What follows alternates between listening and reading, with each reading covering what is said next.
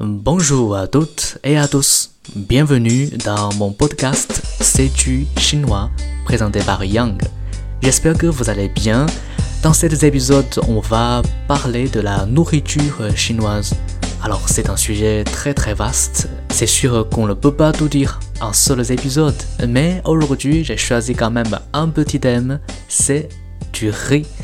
Parce qu'en France, j'ai entendu souvent euh, que les Français euh, m'ont dit euh, Yang, est-ce que euh, en Chine, euh, enfin tous les Chinois mangent du riz ou est-ce qu'on mange beaucoup de riz, on mange trop de riz? Alors, est-ce que c'est ce genre de, de, stéréotype est vrai? Selon moi, ah, je dis oui et non. Pourquoi? Parce que d'abord, évidemment, le riz est un aliment très important sur la table des Chinois, mais c'est pas tous les Chinois mangent du riz. La nourriture en Chine varie en fonction des régions, surtout dans le nord et au sud. Parce qu'en Chine, la définition entre le nord et le sud est claire. Le Yangtze, en chinois Changjiang, divise la Chine en deux grandes parties, le nord et le sud. Et quand on dit que les Chinois mangent beaucoup de riz, c'est plutôt le cas au sud de la Chine. Par exemple, je viens de Sichuan, qui se trouve dans le sud-ouest. Dans ma région, on mange vraiment beaucoup de riz. Chez moi, on mange deux fois par jour, le déjeuner et le dîner. Mais j'ai eu la chance d'avoir vécu euh, dans le nord euh, pendant trois ans.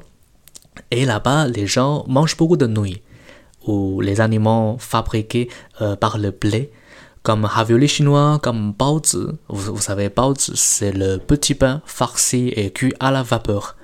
J'aimerais bien vous présenter un type de nouilles. Il s'appelle Lanzhou La Mian. Alors, Lanzhou, c'est la ville qui est située dans le nord-ouest de la Chine. Euh, c'est aussi là-bas euh, où j'ai fait mes études avant d'aller en France. Euh, la mian, c'est-à-dire euh, étirer les nouilles. Vous voyez, les nouilles sont étirées complètement à la main. Chaque fois je mange des nouilles de Lanzhou, je suis vraiment vraiment impressionné par ce spectacle, entre guillemets, magnifique. Et parce que le cuisinier, il fait ça juste devant les clients. En le regardant, ça donne vraiment envie de goûter les nouilles.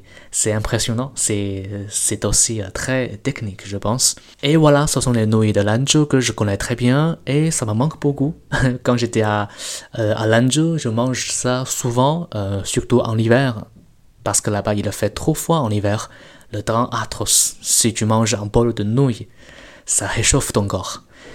Et il y a aussi un aliment chinois je veux bien manger, ce sont les raviolis. En effet, il y a beaucoup de noms pour dire ça, euh, soit ça veut dire euh, les raviolis euh, à l'eau, parce qu'on met les raviolis dans l'eau bouillante, et les raviolis à la vapeur. Il y a aussi les raviolis dits col au pot, c'est une autre manière de cuisiner, euh, un peu pareil comme euh, euh, en France on fait le steak. Voilà, selon moi c'est la même technique. Alors pour manger les raviolis, on prépare la sauce. Souvent c'est la sauce soja, comme, comme vous mangez le sushi. dans ma région, parce que les gens aiment bien manger des trucs pimentés, donc on mange avec huile pimentée. Et certains aiment bien euh, manger avec le vinaigre, c'est le choix libre en fait. Coup, vous voyez, le riz est juste un des aliments principaux pour nous.